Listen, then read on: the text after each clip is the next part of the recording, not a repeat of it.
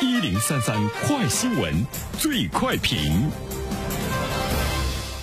焦点时间快速点评，最快评。接下来我们关注五月十八号晚，中共中央、国务院发布关于新时代加快完善社会主义市场经济体制的意见，明确提到要加快建立多主体供给、多渠道保障、租购并举的住房制度，改革住房公积金制度。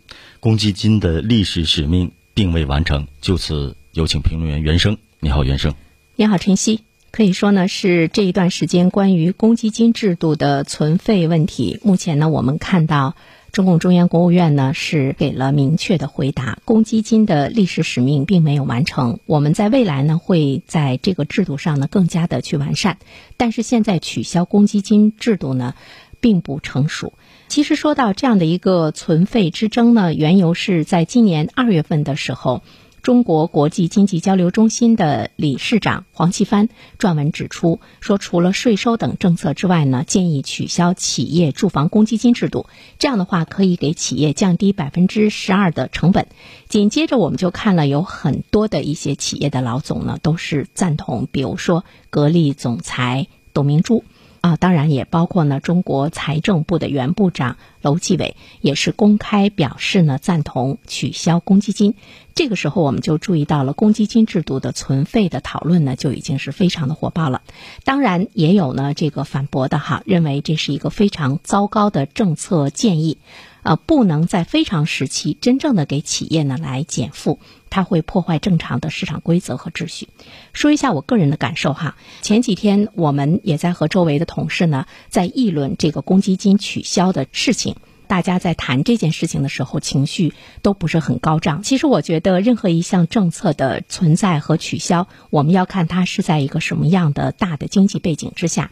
在我们现在的经济低迷的时期，对于普通的老百姓和职工来说，他受这场经济低迷的冲击呢是特别大。当然，企业也会呢受到冲击。中低端的老百姓是最大的弱势的群体。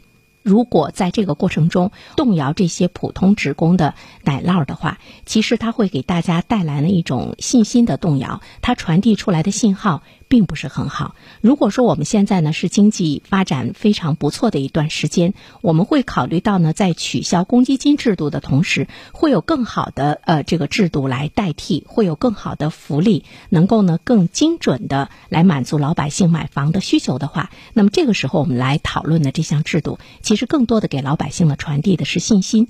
但是我们注意到呢，这项制度讨论的背景是如何为企业来降低百分之十二的成本。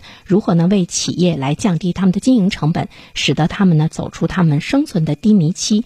呃，如果我们从普通老百姓的身上来考虑的话，其实呢，真的是一个非常糟糕的政策。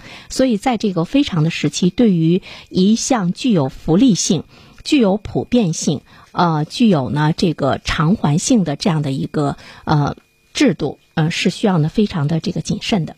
说到公积金的这个存废，为什么大家会考虑到呢？要废掉呢这个制度？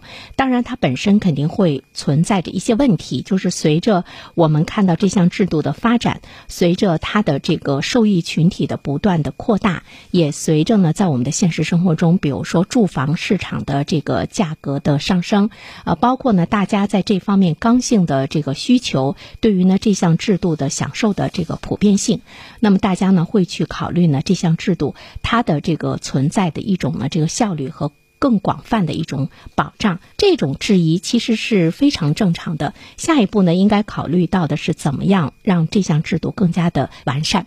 比如说，目前来讲呢，公积金它的这个受益率还是比较高，百分之八十的人已经成为了住房贷款人。另外呢，公积金一年发放的贷款可为职工节省两千亿元的利息。它是一个强制性的制度，强制性的制度的话呢，它就会使得很多的单位不得不为呢他的职工来呢办理呢这个公积金来上缴公积金。如果我们把这项制度给取消，比如说大家会谈到的企业年金等等，那么这些制度是不是目前来说是普遍的、是强制的？它会不会呢削弱目前我们所看到的呢一种相对比来说公积金体现的那种公平性？